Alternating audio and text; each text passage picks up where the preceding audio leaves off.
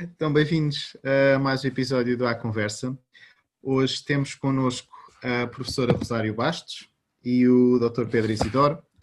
A professora Rosário Bastos, eu vou aqui abrir a minha cábula, fez a sua licenciatura em História e o mestrado em História Medieval na Faculdade de Letras da Universidade do Porto. Em 2006 concluiu o seu doutoramento na Universidade Aberta, eh, onde é docente de História no Departamento de Ciências Sociais e de Gestão, em 1998 obteve o Prémio de História Vasco de Carvalho, com a sua dissertação de mestrado intitulada Santa Maria de Oliveira, um domínio monástico de entre o Douro e Minho, em finais da Idade Média. Em 2009, a sua dissertação de doutoramento foi agraciada com o Prémio A. de Almeida Fernandes, grande prémio de História Medieval atribuída eh, ao trabalho baixo voga em tempos medievos do preâmbulo da monarquia aos finais do reinado de Dom Dinis, e ministrou cursos e minicursos em Portugal e no Brasil. Encontra-se orientada a trabalhos de doutoramento e de pós-doutoramento em Portugal. É investigadora integrada do CITSEM, Centro de Investigação Transdisciplinar Cultural, Espaço e Memória, na Universidade do Porto. É membro da REPORT Rede Portuguesa de História Ambiental e membro fundador da Rede Internacional de Investigação Braspor e desempenha também o cargo de vice-presidente do Conselho Pedagógico da Universidade Aberta. Bem-vinda, professora. Obrigada.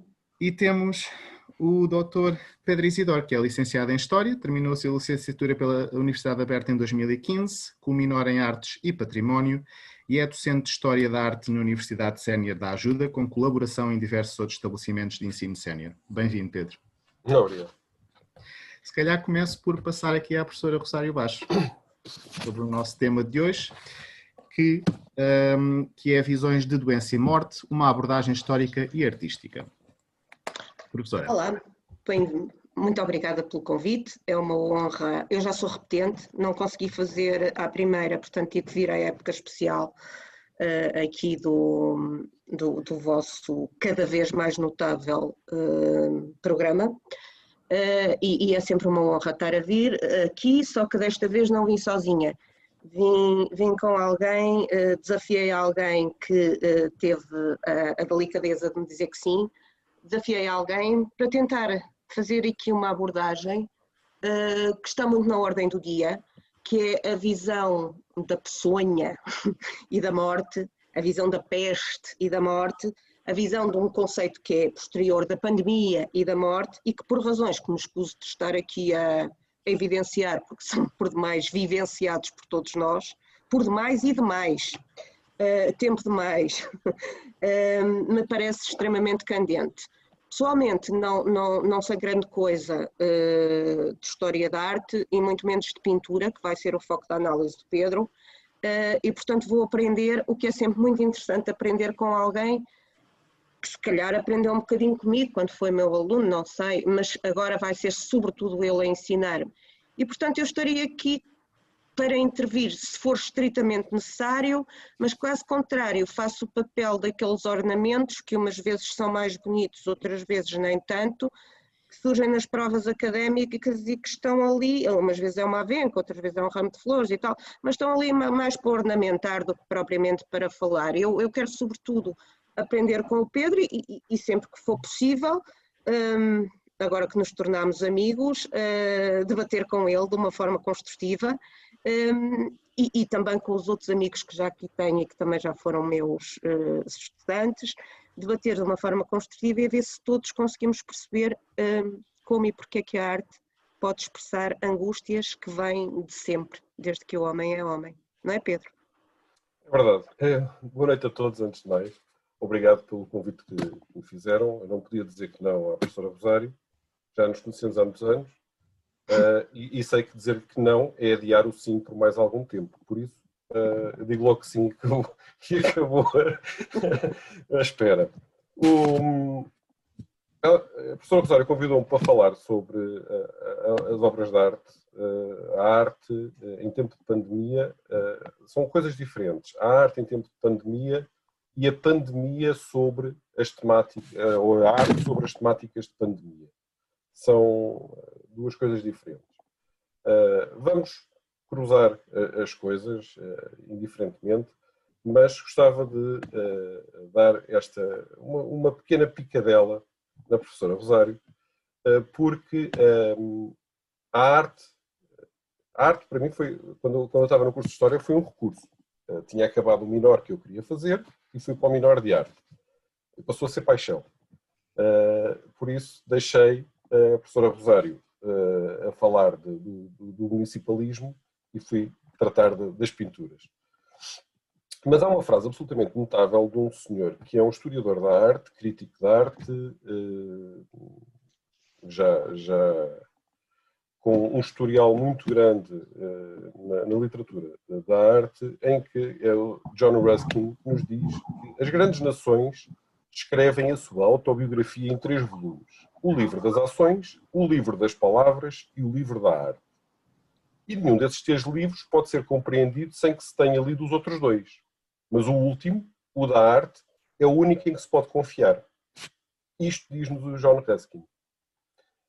Eu sei que ele exagera um bocadinho na importância que nos dá uh, da arte, mas de facto a arte dá-nos a imagem uh, do tempo e dá-nos a imagem visual, a figuração do tempo. Por Posso vezes. Falar? Pode. Obrigada. Um, eu não sei, mas se os coordenadores uh, deste grupo, deste interessante grupo, acharem por bem, uh, o que eu vou fazer com o Pedro, todos podemos fazer com todos, ou não? Sim, sim, muito boa ideia. Sim, é que seria interessante. Julgo eu, seria mais interessante. Pedro, eu não posso estar de acordo uh, com a, a citação que fez, porque a arte, tal como a história, mas a arte, por maioria de razão, não são objetivas. Não dão uma visão objetiva do tempo. A arte, neste caso a arte pictórica, é uma fonte histórica, mas como a cronística, como todas as outras fontes históricas, têm que ser dilapidadas. E mesmo depois dilapidadas, porque o são por um ser humano, não conseguem objetividade. Portanto, não há uma mais completa que outra, vai-me desculpar. Certo? Há uma. Há uma... Eu, como disse, eu, eu também não concordo em pleno com aquilo ah. que John Ruskin disse. Uh, acho que ele exagera um bocadinho neste, nesta temática, embora eu compreenda até onde é que nós conseguimos chegar com esta frase, uh, porque as leituras, uh, ler palavras não é a mesma coisa que ler imagens. E a leitura da imagem é mais fácil, nomeadamente na interpretação da própria imagem relativamente aos textos. Mas passemos à frente. Então, dê-me lá um exemplo que ilustre isso. Diga. Dê-nos lá um exemplo de uma imagem que ilustre isso, faz favor. Dê-nos mesmo, se quiser hum? partilhar ou se... Deixe-me procurar. Com certeza. Porque de facto. Deixe-me procurar. Posso falar enquanto procura? Ou, ou se calhar um de vocês já pode avançar, não é? Também tem, também tem informação histórica e mesmo que não tenham, quer dizer, isto não é para historiadores, é para toda a gente. Acham que de facto uh, eu, eu, acho, eu acho, por exemplo, é, é, mesmo na leitura, quando, quando o Pedro fala, mesmo na leitura das palavras, nós também conseguimos uh, ou não reter a, a, a, mesma, a mesma mensagem, ou seja, é, é, por diferentes vezes, e aliás, a Bíblia é um exemplo disso, que várias leituras têm, leituras, aliás, leituras do mesmo objeto têm diferentes interpretações. Daí eu ter estar um bocadinho mais de acordo com a professora Rosário do que o Pedro, peço desculpa, porque mais ainda se torna um, complicado analisar num quadro, porque um quadro é uma composição, e uma composição muito abstrata, da forma como o próprio artista o está a fazer, das, das visões mentais que ele tem, da, daquela, da estrutura toda. Por isso. Até a subjetividade, eu, eu, não é? Exatamente. Eu, relativamente à subjetividade, eh, vamos, vamos desviar um bocadinho, mas há, há três coisas que eu, que eu, uh, que eu discordo do, do, do John Ruskin uh, em dois ou três uh, pontos. o primeiro é que, de facto, a arte é, um, é uma, uma forma de representação. Mas a representação não é uma representação do real. E não é uma representação do real por dois ou três motivos. Uma questão técnica, primeiro. Nós não nos podemos esquecer que a perspectiva é um estudo que só aparece uh, já no Renascimento. Aquela questão da, da, da, do, do domínio do claro e do escuro, o domínio da perspectiva que leva ao real, é uma questão do Renascimento. Por isso, daí para trás, a, a, a realidade da, da, pintura é uma realidade que tem a ver também com o domínio da técnica à data. E nós pensemos, por exemplo, que temos quadros do, do período medieval em que uh, a dimensão dos personagens não tem a ver com a distância que tem do, do, do público, por isso eh, o estudo da perspectiva linear tem a ver com a importância do personagem dentro do quadro. O personagem mais importante é maior, independentemente da distância a que ele possa estar do, do, do da pessoa que, que, que, vê. Mas isso é uma questão técnica. Depois, uma questão de. de Aliás, conceito. se me permite, a própria imagem da infância também aparece plasmada, porque a noção de criança, como nós a temos na, na, contemporaneidade, não existia, não é? Isso está mais que estudado na história da vida privada, por exemplo, pode-se ver isso. E, portanto, a criança era um adulto, mas que era eh, representado pequenino, portanto, com uma dimensão pequenina, certo? Certo.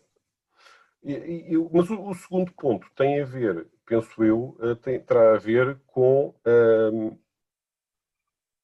uma questão estética, ou seja, qual é a imagem do belo à data? O que é que é considerado arte, o que é que é considerado belo.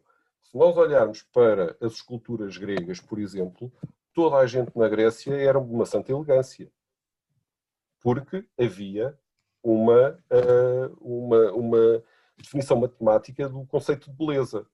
E nós temos aquelas imagens em que a cabeça corresponde a um sétimo do tamanho do corpo e vai por aí abaixo até chegar lá. Por isso, todo o conceito de beleza era desenhado em função do gosto da, da, época. Daí que este John Ruskin, tudo muito bonito, mas é provável que o realismo venha mais à frente. Daí esta discordância. Mas isto foi só uma picada aqui à professora Rosário, para saber que ela não concordava de todo com, com esta frase. Há é, eh, e avançando para, para a nossa temática, um, a utilização de, dos medos, uh, de, das pandemias, da morte, da tragédia, uh, dos sentimentos das pessoas, essa utilização é feita de uma forma mais ou menos recorrente na arte, até porque nós uh, poderíamos quase fazer o paralelo. Hoje em dia, se nós pensarmos qual foi o canal que anteontem, o canal de televisão que anteontem teve maior audiência, foi o Correio da Manhã TV, estava a dar o funeral da outra rapariga que faleceu na, no feriado, qualquer coisa do género. Este gosto pelo macabro atrai as pessoas. Daí que a arte tenha uma, tenha uma especial atração também por este gosto do macabro. Nós não nos podemos esquecer que um quadro, quando é feito, não é feito para ficar na casa do pintor, ele é vendido. E é vendido desde os primórdios.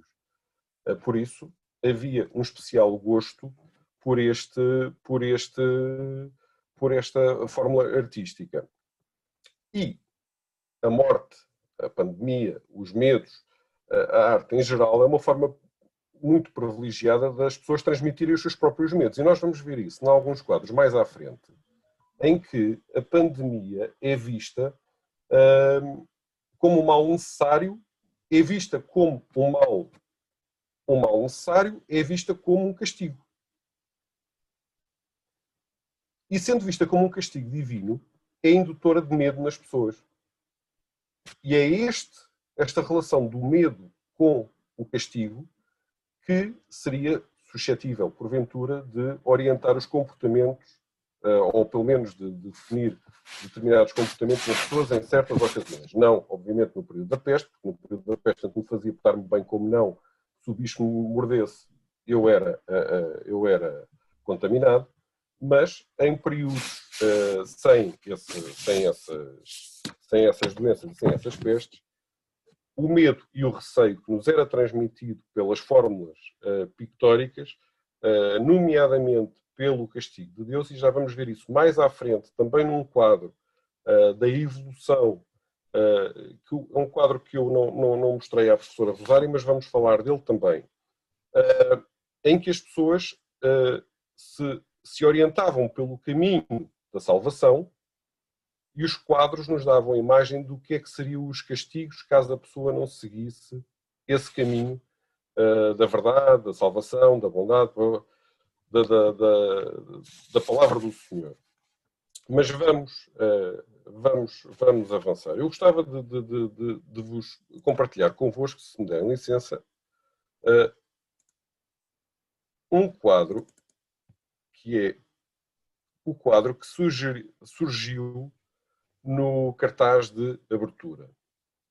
Um autorretrato com a morte a tocar violino.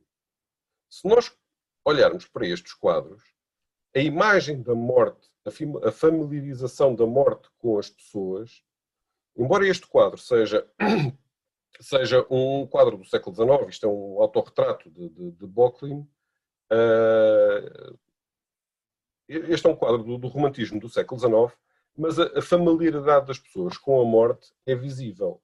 E a familiaridade das pessoas com a morte Ainda ontem uh, conversava isso com o professor Rosário. Hoje em dia nós temos algumas reticências quando morre um familiar, quando morre alguém que é próximo, em agarrar nas, nos filhos, nas crianças, no, nas pessoas mais novas e levá-los ao funeral, aos velórios, até determinada altura, em tempos, sobretudo em tempos de pandemia, o convívio com a morte era um convívio diário.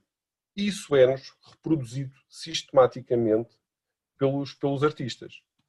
Uh, esta, esta imagem que nós temos aqui do Bocklin uh, temos a morte a tocar violino. Esta caveira é a caveira da morte. Noutros quadros, numa generalidade dos quadros desde o período medieval, nós vemos o aparecimento de caveiras. Temos caveiras, uh, as caveiras genericamente nos quadros, não, muitas vezes, inclusivamente, fora de qualquer contexto. Aparece uma caveira como sem, sem qualquer uh, significado. Mas essas caveiras são, uh, enquanto aqui é a representação da morte, noutros quadros, uh, nomeadamente no período medieval e no Renascimento, as caveiras que nos surgem sugerem-nos a vida, mas a vida efêmera. Ou só, seja. Só vou perguntar uma coisa: qual é a diferença entre uma caveira que simboliza a morte e uma caveira que simboliza a vida? Como é que Não há diferença esta... entre uma caveira que simboliza a morte e uma caveira que simboliza a vida. Há uma diferença de sentido. Há uma diferença na, na, na fórmula dela. Nós aqui não só temos a caveira, como temos o esqueleto. Não sei se é possível ver aqui a mão. Uhum. Temos um esqueleto a tocar violino. E agora vamos começar a juntar as peças. É que não só temos um esqueleto a tocar violino, como se olharem com atenção, eu vou tentar ampliar a imagem, confirmem-me só se eu consigo ampliar a imagem. Sim. Ela surge ampliada? Surge. Se olharem para o violino, o violino tem uma única corda, o sol. As cordas partidas eram sempre o sinal da discórdia. Da discórdia, da morte, do fim. E aqui temos a corda sol neste, neste, neste quadro. E, e depois, se nós formos. A, a, a, expressão facial também pode dar algumas indicações, não? Pode, mas nós, nós, a interpretação de um quadro, nós, nós olharmos para a vida deste senhor, a vida dele não, não, não é fácil. O convívio com a morte, no caso de, de, de, de Bocklin, é um convívio mais próximo do que aquilo que nós possamos sequer imaginar. Eh, ele eh, não só teve um, mas teve dois filhos que morreram enquanto crianças. Por isso, o convívio com a morte é algo com que ele, ehm, com que ele viveu desde, desde muito novo. Teve que fugir várias vezes da zona onde morava por causa de epidemias, de, epidemias de cólera. A cólera, que hoje em dia é algo que não nos tem preocupado sobremaneira, temos o, o Covid, já não precisamos de cólera, mas na altura a cólera era algo que, que, os preocupava. E ele teve fugir diversas vezes uh, por causa da, da corda, da, da, da cólera. E nós, quando olhamos para este passado e nós interpretarmos a vida dele, ao conhecer a vida do, do autor do quadro, isto é um autorretrato, nós, ao conhecer a vida do autor do retrato, sabendo que ele tem, uh, na, na, sua vida passada, uh, momentos de infelicidade familiar, pela morte dos filhos, pela cólera, então, uh, ao juntar esse passado a uma única corda, chegamos a um sentimento de melancolia. Uma música tocada numa corda é uma música melancólica. Nós não estamos a imaginar, ele ali a fazer um, um recital. Estamos a imaginar uma coisa melancólica. Nós olhamos para o efeito, para a cara que é, que é pintada. Olhamos para o, o, o autor. Se olharmos para ele, primeiro, o sorriso desta caveira amplia uh, de sobremaneira uh, este, este, este, esta morbidez da própria cena. O, o, a própria roupa dele, se nós olharmos para a roupa dele, um casaco uh, preto, uma gola de cetim na camisa branca, e ele olha para nós e ele encara-nos com uma serenidade altiva. E esta serenidade é a serenidade de quem já não tem medo da morte, quem convive com a morte. A morte está atrás dele a tocar um instrumento e ele serenamente. Vocês tentem imaginar-se com uma caveira atrás, com um esqueleto atrás a tocar violino. Eu não sei se ficava com esta casa, se cá este ar sereno. Eu já estava a fugir e só me apanhavam no fundo da rua. Mas ele está com aquela serenidade de quem já não tem receio da morte. E é este, este, este, este quadro, que é do século XIX, se nós nos formos reportar a períodos uh, passados, uh, percebemos que o convívio com a morte só nos causa algum receio se nós não causa, causa-nos o receio óbvio de, de, morrer. Morrer, a morte é, é, aquele elemento. Chegamos ao fim da vida, morremos, acabou. Sabemos que, em determinados períodos, que se nos portarmos bem durante a vida, é, é, aquele, é aquele saltozinho, saltamos para o outro lado da vedação e, e continuamos na vida eterna. Mas o convívio diário com a morte deixa de nos causar a repulsa pelos elementos da morte, como é aqui o caso esta caveira, estarem junto, junto, junto Sim, a nós. Só, podemos só dizer que ele estava, uh, também dizer, uh, por exemplo, a mim diz-me que ele está conformado com a morte. Já uh, passando por aquele passado que ele passou, ele já está conformado com a morte. Repara uma coisa, se me permite aqui uma, uma análise de uma leiga e depois o, Dr. Pedro fará o favor de, de, de me corrigir. Um, isto é a imagem que ele quer passar. Isto é a imagem que ele quer pintar. Isto estou a dizer eu na ótica do utilizador, como se diria em informática, não é? Isto é a imagem que ele quer passar, de uma certa resignação, de uma certa altivez perante a morte, Sandra. É, é o que me parece. O que não quer dizer que ele não, não, não retivesse todos os sentimentos de angústia que a finitude provoca. Agora, há uma coisa que, que o, o, o Dr. Pedro disse e que me parece também extremamente relevante, que é, um, isto é um quadro do século XIX.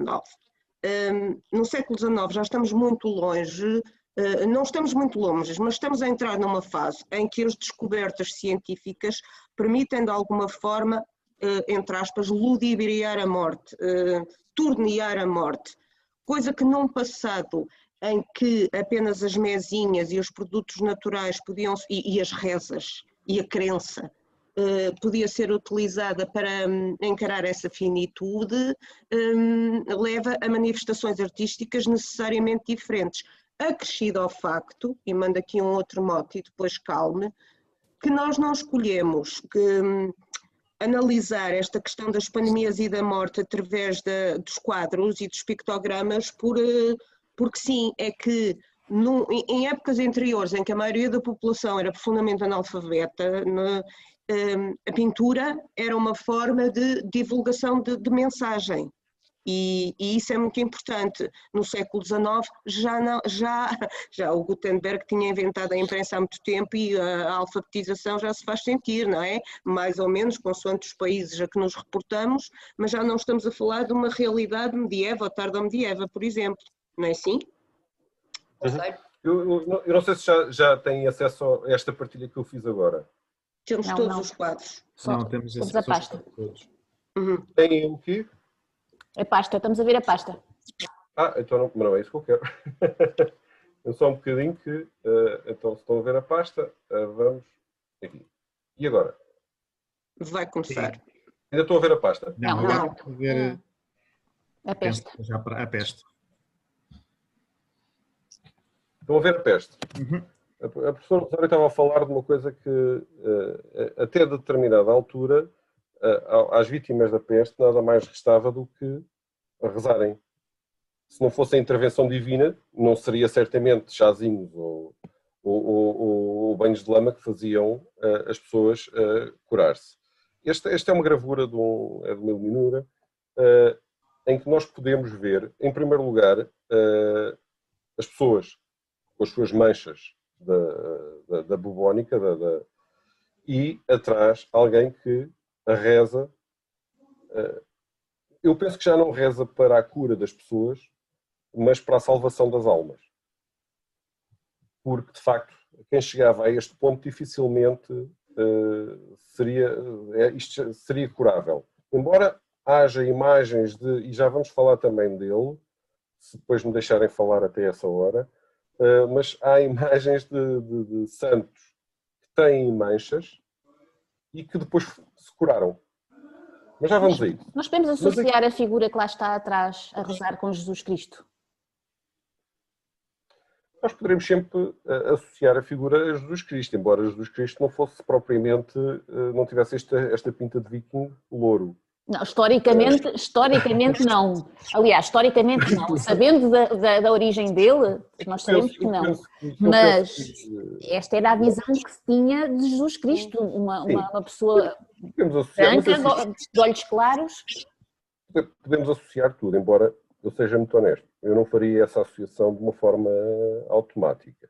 Eu fiz. É, é, eu estou a falar, se estou a ser sincera, foi eu fiz. Aquilo que eu gostava, o que eu gostava de, de, de transmitir mais era eh, primeiro, eh, este é o quadro típico de, de, de, do período medieval. Ainda não temos o domínio da. Primeiro, não temos o domínio das cores. A, a paleta de cores ainda é, muito, ainda é muito escassa. Embora aqui já se consiga, nos planejamentos e tal, ver algum, algumas, algumas imagens de claros e escuros. Mas aquilo que eu gostava daqui de referir, e vamos depois uh, ver isso refletido noutras pinturas, é pensar que tipo de pessoas é que nós temos aqui neste quadro dificilmente nós conseguimos interpretar o quadro se não for por pequenos detalhes. E o detalhe que eu gostava de, de ver, uh, e onde, ontem conversei isso com a professora Rosário, é estas pessoas não aparentam ser qualquer pessoa, qualquer pobrezinho que ia na rua e caiu um porco infectado e, e apanhou a peste. Pelo tipo de chapéus, o, o gorrozinho da senhora, aqui eu calculo que esta seja uma senhora, até porque tem uns peitos ligeiramente mais mais, mais, um bocadinho mais crescidos. E pelo tipo de chapéu, eu calculo que estas pessoas sejam pessoas ou da nobreza, ou pelo menos uh, de, uma alta, de uma alta burguesia. O que significa. E até as folhas da almofada mais trabalhadas, não é? O que significa que a peste é uma doença transversal. Não é uma doença de ricos, não é uma doença de pobres, é uma doença transversal. A mensagem que se pretende passar com isso uh, é uma mensagem que eu. Se nós estivermos a falar do crime e castigo, é fácil perceber que ninguém está mais alto que Deus para poder, de alguma forma, escapar ao crime divino. Inclusivamente os reis. Nós vamos ver imagens. Não, ao castigo. Ao castigo. Ao castigo. Uh, por isso, a hierarquia de valores, na hierarquia, na pirâmide social, se pudéssemos fazer uma pirâmide social que, que saísse do, do, terreno e entrasse no, no, no, divino, os reis e os nobres estão uns patamares abaixo do, do, do castigo celestial de Deus. Posso, posso, posso, fazer uma provocação, tal como a Jenny fez? um, ora bem, um, realmente é transversal. Eh, depois podemos discutir a diferença entre peste e pandemia, mas esta foi de facto um, talvez a primeira pandemia uhum. uh, de que uh, há memória na história da, da, humanidade, não é? Pelo menos ocidental, não é? A peste negra, chamada peste negra, de finais da Idade Média. E a Geni via ali atrás, nós podemos ver quem quisermos, não é? Mas via ali atrás a figura de Jesus Cristo, não era Geni? Exatamente. Olha, eu vejo a nossa atualmente, porque nós ainda não, relativamente, imagino que uh, esta peste uh, da Covid-19 uh, era, era a, peste negra. E de alguma forma tem alguns contactos, porque também é uma peste que afeta os pulmões, e portanto o Pedro falava da peste bubónica, mas a peste negra também foi uma peste pulmonar. Um, nós estamos qual aquela figura, não, não sei adjetivar, eh, de braços eh, erguidos aos céus. Neste momento, uns estarão eh, a rezar para a Divina Providência pôr mão a, a esta situação atual, outros terão a rezar para que chegue a vacina e para que seja a ciência a pôr, cobram a esta lástima, uh, outros terão uh, uma simbiose destas duas coisas, mas estamos, quer dizer, repare, em termos de transposição pictórica das angústias, se calhar não andamos muito longe disto e já, andamos, já estamos no século XXI, não? É verdade. Pergunto-vos eu. Oh, oh, Jenny, eu agora estava aqui a. a eu não este, este quadro, como calcula, não, não, eu, alguns dos quadros que trouxe, trouxe porque andei a, a pesquisar e, e, e, trazia para a colação para podermos eh, aqui conversar sobre eles. Mas eu diria que não estamos ali em presença de, de, de Jesus Cristo. E porquê? Porque nesta época a representação de Cristo normalmente vinha associada à sua santidade. Ah, quer dizer, um, Exatamente. Ela... A auréolazinha. Mas a questão é, nós também não vemos o clero, nesta altura, ser representado daquela forma, com os cabelos daquela forma. E quem é que, quem é que na altura tinha o poder de falar com Deus? Ou seja, quem é que eram os mediadores na Terra com, com, com o divino? Era o clero, não era uma pessoa normal que podia agarrar, chegar, aliás, a época medieval é muito assim, não é? Aqui a questão, aqui a questão, aqui a questão que eu, que eu, que eu posso uh, colocar também tá, e deixar a consideração é se uh, nós estamos em presença de um clero que reza a Deus ou estamos em presença de alguém que, em desespero de causa, ergue os braços e pede a intervenção divina. Sendo um quadro da Idade Média, eu não interpreto, nunca, até pode ser, mas eu nunca interpretaria, nunca interpretaria dessa forma. Até, não... porque as vestes, até porque as vestes dele não são vestes de clero. Sim, eu percebo. Não, mas tem os, é um manto, estamos a falar do manto, lá está, por isso eu não tenho identificado ao clero, mas tenho assim identificado a Jesus Cristo, não só pela barba. Nenhuma, eu não conheço nenhuma ordem religiosa que tivesse roupa de cor azul.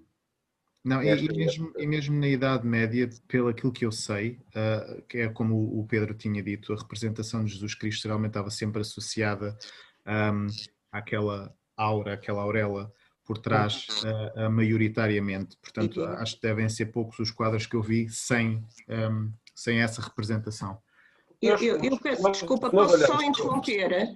Eu, eu, pedi a Alice, eu, eu pedi, não, não, não é, é, é, mais para os coordenadores aqui do grupo eu consigo ver, porque estou aqui numa situação em que me foram dadas essas permissões, que estão a chegar uh, questões por escrito. Uh, eu acho que seria, se vocês assim o entenderem, coordenadores, acho que seria bastante mais um, empolgante se pudessem, se as pessoas pudessem abrir o microfone e, e mostrar-se e colocar as suas questões, ou, ou parece-vos inviável? Não, acho que é perfeito. Inclusive vou dar permissão agora, se o Carlos, uh, acho que é o Carlos, penso é o eu. Carlos, é o Carlos. É, eu vou dar permissão ao Carlos para ele poder falar também. Acho, acho que era mais, acho que era mais vivo, não acha Pedro?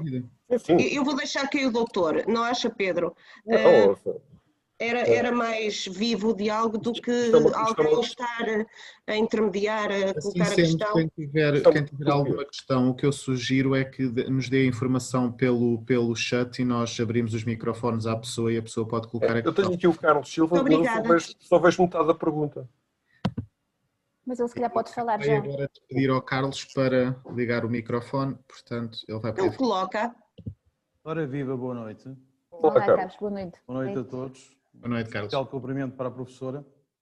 Ah, muito obrigado. Oh, Carlos, quero ligar o vídeo.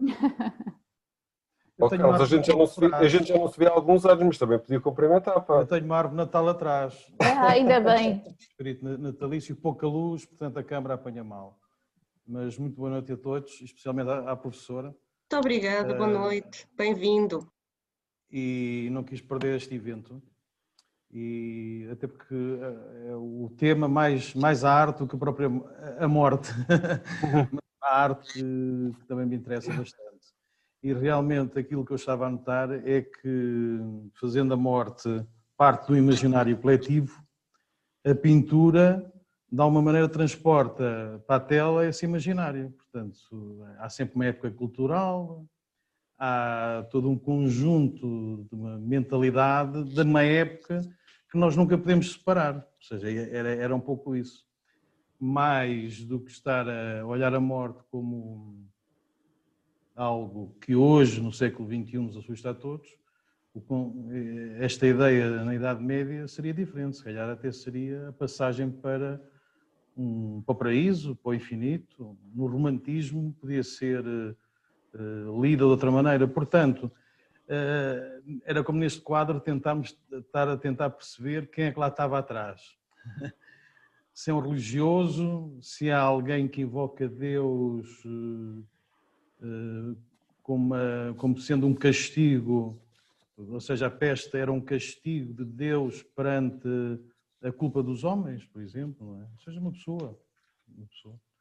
E é um pouco isto que eu queria introduzir, era eh, realmente analisarmos esta questão, ou ser analisada, sempre num contexto de uma época cultural, sob pena de tentarmos, digamos, olhar para a morte com, os nossos, com o nosso olhar de pandemia de hoje, não é? Que nos assusta.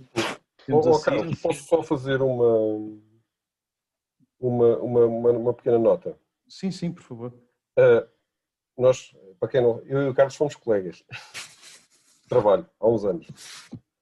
Uh, oh, oh, Carlos, uh, a questão da morte não pode ser encarada como uma passagem para a vida eterna. Questão... Na Idade Média, peço desculpa, na Idade Média. Na, idade, na, própria Idade Média. Eu vou-lhe mostrar, se não se importa, eu vou partilhar aqui um pequeno, um pequeno apontamento. Deixem-me só procurar qual é que é. Enquanto o Pedro procura o apontamento, eu, eu entro também aqui à colação para lhe dizer que era de facto uma passagem, como hoje é uma passagem, não sabemos muito bem para onde, mas o espírito religioso da Idade Média eh, pressupunha que seria uma passagem, em última análise, para o céu, passando pelos diferentes degraus que isso implicava.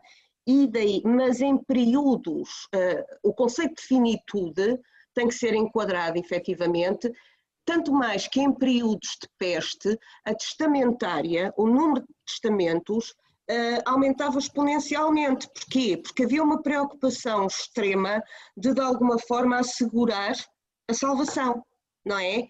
E quando se vivia cara a cara com a peste, hum, essa preocupação era visível cotidianamente, era visível no vizinho, na irmã, no primo, em alguém que ficava doente e, portanto, de facto, essa contextualização é, é, é, tem que ser feita, tem que ser feita. Se bem que o medo da finitude, esse, como o Carlos sabe e sabemos todos, esse é, é, é trans, é transversal a todas as épocas.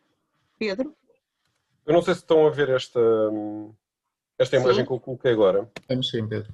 Isto é um, um quadro de tradição uh, bizantina. Estamos a falar da escada da ascensão divina, uh, que representa, uh, isto basicamente é a vida de, de, São, de São João Clímaco.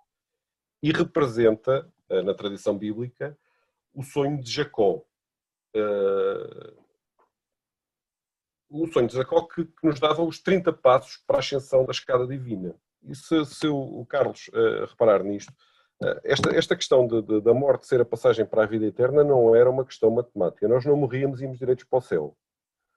Nós morríamos e podíamos ir para o céu caso dessemos estes 30 passos que vinham na, na, na, evolução espiritual que o São João Clima que definiu e nós olhamos para o cimo do, da escada e cá está o São João Clima a chegar a Jesus Cristo que está lá no cimo da escada para o receber, mas todos aqueles que uh, se encontram ao longo da escada têm estas imagens dos pequenos diabos, dos pequenos demónios que estão do lado de baixo, do lado de baixo do quadro, e que a qualquer momento desta ascensão da escada os puxam e os tentam para o outro lado. E uh, a morte é, uma, é, é um, o receio da morte ultrapassava muitas das vezes aquela, aquele caminho da, da, da, vida eterna. Porque nós, ao olharmos para a morte, e olharmos aqui, as pessoas, quando morrem, caem neste sítio estranho que ninguém sabe o que é. Ou seja, os pecadores que conseguem ser puxados pelo inferno entram neste buraco. E esta imagem do desconhecido era uma imagem que uh, servia o, o, papel evangelizador que nós tínhamos aqui. Ou seja, vamos dar os 30 passos no caminho do, do, do estes 30 passos no caminho do, do paraíso, porque se caso a gente morra e vá para o inferno através destes, destes demóniozinhos, nós nem sequer sabemos o que é que, que, é que está lá. E este desconhecido da, da, da morte uh, era algo que também uh, metia medo, porque isto, nós convivíamos com a morte. Uma coisa era morrer, sendo um santo, sabíamos que íamos para o paraíso e ficávamos lá sentados ao lado do Nosso Senhor, no meio dos querubins e das nuvens e no paraíso. Outra coisa era morrer e as imagens que nós tínhamos era tudo a arder. A própria Bíblia, quando, quando, nos, quando nos dá a imagem do inferno, é um inferno. Aquilo arde tudo, aquilo é chamas, é labaredas, é, é, é, é mas, mas ouve, oh Pedro, há aqui uma coisa que, que, que, me ocorreu agora e que eu quero lançar para a discussão, porque normalmente o fogo é purificador, certo? É Na história, o fogo é purificador. Isto nunca me tinha ocorrido, olha, está-me a ocorrer, a ocorrer agora para a primeira vez. Fico um bocadinho mais inteligente quando falo com pessoas inteligentes. Portanto, o fogo como purificador, como é que pode ser um dos elementos, como é que, isso deve estar estudado, mas eu não sei, como é que é, ao mesmo tempo, o elemento que prevalece no sítio uh, onde não há salvação possível. Há aqui um contrassenso que, que me está a deixar um bocadinho perplexa, não é? Eu não sei, eu não sei se o fogo é o elemento purificador. A professora Rosário, diga-me Em várias coisa, religiões, este, não é? Este, sim, mas nesta, esta é, é, é da, da, das crónicas dos medievais. Eu recordo-me de um filme passa recorrentemente na televisão, que é O Reino dos Céus. É um filme que retrata os últimos dias de Jerusalém antes da, da, da ocupação por Saladino. E, no meio de uma daquelas batalhas, lá o, o nobre, agora me lembro, Baleão, não sei de onde, uh, decide queimar os corpos dos mortos para evitar as pestes. E o arcebispo. Aí o fogo é purificador, Exato. por exemplo, e profilático. O arcebispo estava completamente histérico, porque aquelas almas, quando ardessem, já não iam para o céu. Eu não sei se, se será um elemento. Mas, mas é preciso explicar porquê, não é? É preciso explicar um porquê. Porque é, que, porque é que ele estava histérico? Porque, ao contrário, no ritual de inumação, o corpo, embora se vá um, deteriorando, não é? Até desaparecer, mas, mas está ali. Uh, no, no, no, ritual de incineração, portanto, há, há redução a, a a cinzas e no dia do juízo final, quando a alma voltar ao corpo, não tem. Uh, não tem. Portanto, ou tem noutra forma, não tem, não tem na forma uh, da vida terrena, não é? Aliás, o fogo aparece a Moisés, não é? Biblicamente, como é que, Jesus, como é que Deus fala, atra, através de quê que, que, que, Deus fala a Moisés? Aliás, ele aparece como uma chama. Certo? Pois, Ou isso seja, é uma questão Aparece várias vezes, e aí concordo, aparece várias vezes o fogo como um elemento sagrado e um, um, elemento purificador. Aliás, e há vários momentos na história, se não me engano, já na Idade Moderna, uh, onde se fala mesmo isso, da, do fogo, e existem personagens, uh, eu não me, não me lembro muito bem agora, eu acabei o minor de religiões, mas não me lembro muito bem agora, mas existem algumas das santas da Idade Moderna, se não me engano, que um, a, personificação era exatamente essa, do fogo. Mas, mas, temos que voltar ao Legoff, porque ele há de ter qualquer coisa sobre isso, o Jacques Legoff. Mas o facto é que, e vocês desculpem, eu não quero cometer o, o, pecado do anacronismo, nem, nem posso, ficava muito mal, mas eu, eu, eu, eu, quando estamos a falar disto, de pestes e da morte, eu lembro-me sempre da atualidade, porque estamos a vivenciar uma época especialmente gravosa. E reparem, lá está, o fogo como purificador. Hum, hoje em dia, as pessoas que morrem de Covid hum, obrigatoriamente têm que ser incineradas, não é? Eu julgo que saiu qualquer coisa, ou posso estar errada. Não é e... é em todo lado, professora. Não? Hum. Podem, podem ser exumadas por simplesmente e, e não, não, não, sabia. Mas, mas de facto o fogo se usa. Mas isto foi só a questão do inferno, nunca, nunca tinha pensado nisso e tenho que voltar ao Goff e aos, e aos historiadores uh, que veem mais essa coisa. Peço desculpa ter introduzido aqui esta, este elemento perturbador, Pedro. E, e, já agora, se o Pedro só me permite, peço desculpa, mas temos aqui na, no Facebook uh, o António Serra, ele acrescenta aquilo que o, que o Pedro estava a dizer, que a salvação muda ao longo da Idade Média, da salvação auto-adquirida com a morte até à salvação através dos vivos que intercedem uh, por eles, neste caso. E a, e a testamentária aí é fundamental. O que se deixa, o que se lega uh, à Igreja, seja regular, seja sobretudo a Igreja secular, é absolutamente fundamental e mais, nela também se designa o espaço onde vai ser enterrado o morto, porque aí há uma, uma de facto, aí há uma distinção social, porque quanto mais próximo do altar-mor as pessoas são uh, enterradas, uh, mais próximas ficam da divindade e da salvação. E, portanto, há aí uma, uma decalagem também social e, e, e uh, os testamentos são, são, são absolutamente elucidadores, elucidadores acerca desse facto, não é? Portanto, essa, essa foi uma intervenção realmente muito acutilante. No meu ainda, a propósito, ainda a propósito da, da questão do, do da, da, morte, da salvação e do, do castigo, eh, eu não sei se, eu acho que neste momento já consigo compartilhar de uma forma decente. Eh, não sei se estão a ver aqui uh, o juízo final do, do Michelangelo. Uhum. Quando nós olhamos para o juízo final, temos a imagem do, do, da salvação, mas também temos a imagem do inferno aqui. E esta imagem do inferno, o transporte, uh, remete-nos depois para a mitologia grega, o Caronte, a gôndola do Caronte que transporta as pessoas.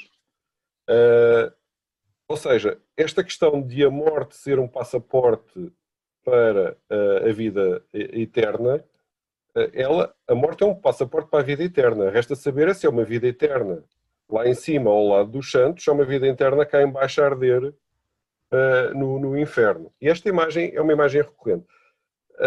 esta, esta imagem da, do, do Caronte, já agora, uh, da, da, desta, desta imagem mitológica, ela surge-nos por diversas vezes noutras pinturas. Deixem-me só procurar aqui uma, que eu agora já não tiro isto, senão perco a, perco a imagem. Esta, esta imagem que nós temos aqui, isto é da peste em Veneza. É, uma imagem, é um quadro do. Isto é de 1600 e qualquer coisa, por isso é do António Zanchi. E também nesta imagem uh, temos as, as, as, as, gôndolas que levam os corpos uh, numa alusão também a esta, esta mitologia grega. Mas isso, se me permite, antes dos gregos, já os egípcios uh, tinham esse ritual de passagem do barco que, que, transportava um, as pessoas para, transportava para a morte, ou seja, esse, esse, essa, essa, aliás, eu acho que a ideia do barco e da passagem, acho que está um bocadinho presente desde sempre. Desde uh, sempre. Desde sempre. Que, mesmo nós vimos isso, mesmo nos pagãos, e eu lembro-me agora de, dos vikings, por exemplo, como é que eles, como é que eles normalmente, uh, uh, a cerimónia deles era colocar uhum. normalmente o, o, a pessoa que, que morria num, num barco e deitar-lhe fogo seja, Exatamente. nós temos, é recorrente esta ideia do barco que já vem desde sempre. E daí, eu eu talvez, essa, esta ideia da, da, passagem, da passagem de uma margem para a outra, é neste sentido. Mas, Exatamente. uh, o Caronte não, não fazia, uh, também fazia a passagem de, de, uma margem para a outra, porque quem não conseguia, no caso do Caronte, eu até escrevi para aí uma cábula a alguns, deixem-me só procurar a cábula. Isso é proibido. não, mas eu também não, não, não tenho o domínio absoluto de todas as matérias, tenham calma. Mas o Caron, havia umas regras próprias de quem não cumpria aquelas, aquelas, aquelas regras do, do, do da passagem para o, para o, no, na, no barco de Caronte, uh, deambulava durante 100 anos nas margens à espera. Uh, era assim uma, uma coisa dessas. Nós temos, por exemplo, o Gil Vicente, o Alto da Marca, isso também é, é, é uma das é uma das, das referências, por exemplo. Mas eu, eu, só não iria, eu só não iria tão atrás, eu só não iria tão atrás. Eu agora perdi a imagem, dê-me só um bocadinho que eu ando à procura de vocês. Até Nós estamos noutra margem. A Telma também fala aqui que a barca é transversal a todas, a todas as mitologias e o Carlos acrescenta que a morte para a civilização cristã e para a boa parte dos judeus, aqueles que acreditam na ressurreição, a morte era vista como passagem para outra dimensão, a transposição ao eterno sofrimento expiação, inferno, ou o acesso ao eterno gozo, reservado aos bem-aventurados, o paraíso. E também o Edgar no Facebook. Há muita gente, peço desculpa, mas há muita gente a intervir. Ótimo. Diz, que sim, o, o, fogo tanto pode ser purificador, regeneração, vida e iluminação, elemento de natureza que simboliza o renascimento, como destruidor. Queimar uh, eternamente, uh, não permitindo a regeneração. Exato, pronto. Está aí tudo. Muito obrigada. É isso mesmo. Manel, uh, neste, é, eu, eu, ia, eu ia fazer uma pergunta que estava também ligada, já que estamos aqui a, a transpor-nos para, para a Grécia Antiga, antiga uh, egípcio, uh, mundo egípcio e tudo mais. Uh, Parece-me importante também olhar a configuração da arte e a forma, o, o porquê da arte ser utilizada no quadro da peste e aqui pegando um pouco também a Foucault, o medo, ou seja, a ideia de transpor medo. E se na longa duração uh, fazer o exercício de configurar a abordagem da peste, ou, ou, ou neste caso a abordagem da morte, uh, neste caso quase como uma dogmatização do medo. Não, não sei se me estou a fazer. Uh... Completamente. Eu só estava à procura aqui, uh, oh Pedro, desculpe, eu sobrepus-me. Eu estava aqui à procura de uma imagem, um, mas não estou a conseguir sair daqui, portanto é preciso o Pedro fazer o favor de deixar de compartilhar a tela para eu tentar aqui compartilhar uma coisa que uh, me surgiu ontem quando estava a pensar sobre, sobre esta intervenção e talvez, uh, Manel, talvez possamos falar um bocadinho a partir dessa, dessa imagem, que se eu agora disser qual é, fica... Ora bem, compartilhar tela e agora tenho que ir para a minha pasta. Sim, ok. Só um bocadinho, peço desculpa. Vamos ver se aparece. Apareceu? Uhum. Oh, o, Manel, uh, o Manel é muito jovem, extremamente jovem. Não se lembra desta deste da campanha, da, campanha da Benetton? Não, não me lembro. Isto é dos anos 90. Não. Mutatis mutandis pega no que, no que acaba de dizer porque a morte, a morte sempre, uh, na, minha, na minha maneira de ver as coisas, e não sou só eu, quer estou, estou muito acompanhada nisso, a morte cria ao mesmo tempo uh, um sentimento de paixão e de ódio, de medo e, e, e de procura. Aqui uh, estamos a falar de uma pandemia que, que surgiu nos anos 80, que foi o HIV-Sida, e que foi utilizado também como um, instrumento, vamos lhe chamar assim, de, para causar impacto por uma marca, que não vale a pena estar aqui, é, por acaso aparece aqui embaixo, de uma marca muito conhecida, um, e que uh, através desta, desta imagem não só se apela aos nossos medos mais inexplicáveis e mais profundos, como se apela ao mesmo tempo à questão comercial e, e, e à maneira como esta marca quer utilizar a consciência coletiva para se refletir nela. Eh, e, portanto, isso me parece-me que não é uma coisa datada. A forma de a expressar é que pode ser mais ou menos datada. Não sei se de alguma será, forma. Será uma coisa neste contexto que estamos muito. Eu vou interromper. Sim. Desculpa. Ou seja, numa lógica mais cristã, eh, porque por exemplo, pensar a cultura mexicana neste aspecto parece-me interessante. E se calhar Jenny com as, com as relações interculturais nos consegue dar. Só estou no início, só estou no início. Ah, okay. mas, mas oh Manel, uh, mas, não, a é saber é as relações mexicanas, a saber porque? Não, não, uh, por exemplo, uh, a configuração da, da morte na cultura, neste caso, fizemos, bem, é, é, novamente é anacrónico, mas por exemplo, eu aqui quando, quando coloco este comentário relaciono uh, em primeiro ponto o facto de uma sociedade medieval iliterada e, e que ex exatamente muita gente destaca que a cultura visual na Idade Média é, é determinante para, para, claro. para, para a transmissão de mensagens. Aliás, os vitrais são disso um reflexo à sociedade, não é? Um uhum. reflexo evidente. Mas atenção, eu quero aqui, quero aqui destacar uma coisa muito importante daquilo que o Manel está a dizer agora, porque ele tem razão. E depois, no meio disto tudo, esta visão continua a ser eurocêntrica. Exatamente. Porque depois nós temos, que era aquilo que o Manel estava a dizer por causa do México, e eu lembrei-me, por exemplo, das, das culturas africanas, e que ainda hoje uh, nós vemos que, que eles fazem, são festas eles celebram a morte. Eles veem alegria ao contrário de nós, a visão eurocêntrica que vivia a tristeza naquilo e nós achávamos nós que íamos lá fazer a civilização daquelas, daquelas, daquelas tribos, que ao contrário de nós eles celebravam, aliás, é um bocadinho assim, celebrar a, a morte com, com alegria, porque passou, um, era o tal ritual da passagem, ou seja, nós também continuamos a encontrar nestas, na, na, pintura e tudo mais, continua a ser a visão eurocêntrica. Oh, oh, oh Jenny, eu aí, eu aí só, só, só, me, só, só, só discordo num pequeno ponto, que é na morte, quando nós falamos na morte em massa. Eh, eu estou-me a lembrar, por exemplo, ainda há bocado falámos nisso, nos vikings. Para os vikings a morte era, um, era uma honra. O guerreiro que morria em batalha era transportado pelas Valquírias para Valhalla. Uh, e fazia todos os possíveis por morrer em batalha. Para eles era uma desonra.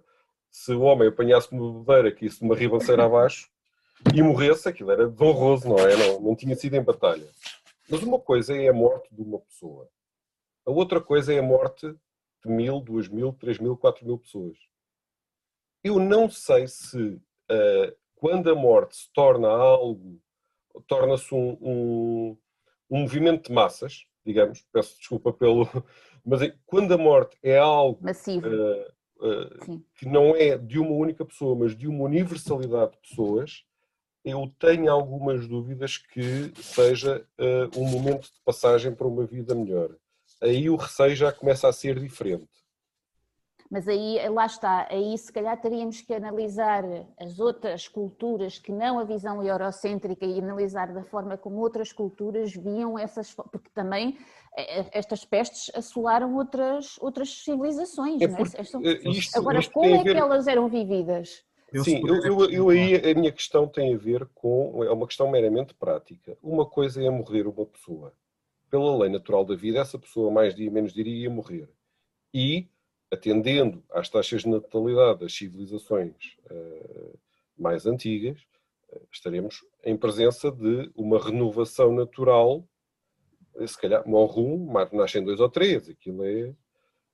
Quando morre toda uma quantidade de pessoas, ela não só não é substituída pelo número de nascimentos, como põe em risco a evolução natural naquele, naquele espaço. Exato, mas isso em termos históricos e em termos de religiões, por exemplo, isso é, é, é visto um bocadinho como o equilíbrio, ou seja, o homem e o cosmos têm que estar em equilíbrio, o natural e o, e o divino. Uh, antes das grandes religiões monoteístas, essa, qualquer coisa que pudesse causar este desequilíbrio era, era, era castigada de alguma forma, ou pelas colheitas, ou pelas pestes, pelas doenças, ou por essas coisas todas a forma como elas eram vividas é que não eram, ou seja, não se via. Uh, eu, eu, eu, o que eu pretendo, pretendo dizer é que não era o medo em si da morte, mas era o medo de provocar um desequilíbrio que provocasse depois uma morte que não fosse natural, porque, aliás, como disse, isto é uma, é uma coisa natural. E era assim que as mitologias viam, era como um círculo, não é? aliás, um ciclo que se fecha e todos, todos os anos se renova. Quando há alguma coisa que, que, que, que, quando alguma coisa que os homens no mundo na, na, na, durante a sua vida normal, no natural, desafiam e provocam um desequilíbrio, esse ciclo não se fecha da mesma forma porque, porque existem estes desequilíbrios que provocam os tais eh, eh, estas tais eh, transformações em massa, estas as, as más colheitas, as mortes e tudo mais, E a forma como eles viam isso é que é, é, é, é engraçado, é engraçado. Tem, tem, é um bocadinho diferente da forma como depois das religiões Uh, como, como, ela é. Hoje, mas aí, aí um, hoje em dia a chamada história ambiental começa a, a preocupar-se com isso e normalmente há uma coincidência, de facto, entre uh, grandes ciclos de, de mortalidade, mortalidade massiva e desequilíbrios em termos de, de ecossistémicos e em termos de sustentabilidade. Ah, Estou-me a lembrar, e isso é recorrente, a praga dos gafanhotos no Egito e depois por aí fora, depois a, a pequena idade do gelo e hoje em dia o aquecimento global, portanto, começa a ser estudado, eh, ainda, ainda há, há, poucas coisas sobre isso, mas começa a ser estudado de facto uma correlação entre uh, a cosmogonia e a cosmovidência. Exatamente. Isso, isso. Desde, mas é engraçado porque isso desde, desde as, as primeiras, eh, as, desde as mitologias antigas, e isso aparece, e, e aparece muito evidenciado, aliás, o, o, o, objetivo deles era que no início de cada ano, é? os deuses já tinham preparado o que, é que se ia passar naquele ano todo, por isso nós tínhamos que seguir todos os passos, não podíamos desafiar a, a, o, o, balanço, o, equilíbrio cósmico. Se alguma coisa perturbasse esse equilíbrio, então nós tínhamos estes desastres ambientais, estes desastres ecológicos, estes naturais na altura, não é? Mas estes, estes desastres que provocavam estas alterações não, não consideram que a guerra também deve estar incluída no meio desses desastres? Ou... São os quatro cavaleiros do Apocalipse, são os, eh, não é, ó Pedro? São os chamados quatro cavaleiros do Apocalipse: fome, peste, guerra e morte. Exatamente. Se eu puder só acrescentar três coisas, peço desculpa, porque nós mais uma vez temos aqui muita malta um, a, a, querer interagir connosco, que é ótimo. Mas só acrescentar aqui também, uh, tocando no ponto do Pedro, eu, eu, compreendo o que é que o Pedro esteja a querer, uh, a querer, dizer, no ponto de vista em que de repente não é só uma morte, vamos assim, vamos atribuir-lhe, e passa a expressão natural, mas passa a ser algo em massa, algo que não era habitual. No entanto, e eu tenho focado muito uh, nos livros de matéria médica dessa altura, um, e também fui dar uma olhadela um, um, aos países árabes. Um, e a, a, ideia que eles têm, e, e, isto para dissociar um bocadinho a ideia um, eurocêntrica que nós, nós temos, um, eles também olham para, para a peste da mesma forma, nesse sentido, ou seja, como que uma punição divina. Ou seja, eu penso que por mais que nós possamos atribuir, nós possamos atribuir uh, uma, algo estranho por, por haver um, um, uma mortalidade tão grande uh, e tão repentina, eu penso que as pessoas nunca se dissociaram, no entanto, de acreditar que um, a morte, se fossem uh, pessoas uh, ditas como deve ser, iriam levá-las a algo superior, porque mesmo, mesmo pessoas que pagavam indulgências e tudo mais é porque tinham realmente esse medo e, e queriam evitar ao máximo que isso acontecesse. Um, por isso, eu, na minha opinião, penso que nunca houve uma dissociação total, de, de, de mesmo, mesmo sendo esta, esta quantidade de mortes a, a acontecerem. Agora, e, e, e, já voltamos a este pronome, mas eu acho que há aqui duas ideias muito interessantes. Uma é do António Serra e diz: a morte na Idade Média está relacionada, e isto eu, eu também verifiquei na matéria médica, é verdade, uh, está uh, associada a um desequilíbrio dos humores. O humor colérico e destruidor pauta-se pelas cores negras, laranjas e vermelhas. Daí a representação do, inver, eh, do, do inferno com essas cores e não tanto a representação do fogo. E depois temos o Edgar Dias que diz: Mas seria uma ideia interessante comparar e refletir. No Oriente, em algumas partes, usa-se o branco. Nós aqui o preto, no funeral, por exemplo. Onde eles, veem, onde eles veem a libertação e a felicidade, desejando uma boa continuação no pós-vida. Nós vemos a perca, acho engraçado. Uhum. Só um, um, detalhe, eh, já agora relativamente às cores, eh, peço desculpa, eu não, a pessoa que falou nas cores, não tanto a associação ao fogo, uh, o inferno, o, o inferno como ele é representado, eu peço desculpa à pessoa, uh, mas eu, eu, não sei exatamente em que sítio da Bíblia é que está, eu falei nisso numa aula em tempos, mas eu nem sei onde é que pus os apontamentos disso. Mas a Bíblia, quando fala na representação do inferno, fala, uh, fala nas chamas. Daí que muitas das vezes a representação nos surja não pela cor, pelo elemento pictórico, mas pela representação da chama. E a representação da chama, assim, na, na, na, arte moderna, a chama pode ser representada na cor que nós quisermos, mas na arte, imitação do, da, do, da natureza, era as cores quentes, o vermelho, o laranja. E a representação do inferno terá sempre associada essa imagem bíblica de que o inferno não é mais do que o mar de chamas, onde as pessoas vão e, e aliás, todas as representações que nós vemos do inferno, se nós formos, por exemplo, ao Museu Nacional de Arte Antiga, temos aquele quadro famosíssimo do inferno, um quadro do, do, de, de um dos pintores mais famosos da, da, Idade Média, que é o pintor anónimo, um, e então esse quadro tem aqueles, tem aqueles grandes caldeirões com as pessoas dentro dos caldeirões e chamas e, era essa a representação, eram as chamas. Uh, a imagem de, das pessoas. Essencialmente, o, o, inferno, mais do que ser um local onde as pessoas iam para arder, era um local onde as pessoas iam sofrer eternamente. Iam ter dor eterna. Daí também o medo. Uma coisa é eu saber que vou levar duas palmadas no rabo se me portar mal. Outra coisa é eu pensar que vou todo o resto da minha eternidade estar em sofrimento. Então, nesse caso, a visão da chama não é mais do que a visão da dor e não da chama em si. Porque, por exemplo, Sim. nós fomos a ver os autos de fé, por exemplo, como é que eles são feitos? Através do fogo. Purificador. Uhum. Exatamente, é e aliás, mas eles sabiam que eles estavam a provocar sofrimento, que as pessoas não queriam ser, fazer, ser denunciadas, não queriam... Mas o sofrimento é redentor, Jenny. Sim, mas a questão é, é, lá está. Esta é a questão entre associar o que está, o, o, que vem escrito, por exemplo, na Bíblia, a chama, com aquilo que está visto, na, na, com aquilo que está sentido por nós. Ou seja, chama é dor, dor é sofrimento e sofrimento é o inferno. É, ou seja, não temos aqui então a falar de cores, não estamos aqui a falar de tons, nós estamos aqui a falar pura e simplesmente do sofrimento e eterno. Quase assim. Exato, o inferno para, para o, o, o, o que nós conseguimos uh, trazer da, da, da, das leituras da Bíblia é o inferno será o sofrimento eterno, definitivamente. Porque quem vai para o inferno já não sai de lá. Sim, sim. O, o, momento do julgamento é feito na passagem da vida para a morte, não é feito depois da morte. Depois da morte já, o mal já está feito, como se costuma dizer. Uh, por isso, uh, seja a escolha do inferno, seja a escolha do, do, do, do céu, uh, do paraíso, a escolha é feita em vida. Diria quase que, inclusive para este, neste período, porventura para a maioria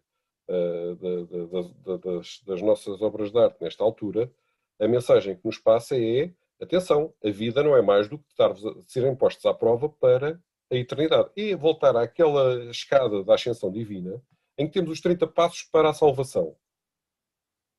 E em qualquer momento desses 30 passos podemos tropeçar. E o inferno, como fica em baixo, se nós tropeçarmos, caímos. E depois de cair, acabou. Já não, não vale a pena tentar voltar para trás. Todos os modos, ó oh Pedro, acho que hum, nós estamos aqui a falar, e bem, porque, enfim, de uma visão sempre muito eurocêntrica da, das abordagens que estamos a fazer, mas de facto também os quadros que fomos apresentando até agora, que o Pedro fez o favor de apresentar até agora, são quadros europeus. Mas eu acho que há uma característica, e deixo isto, lanço mais um, um tema para discussão.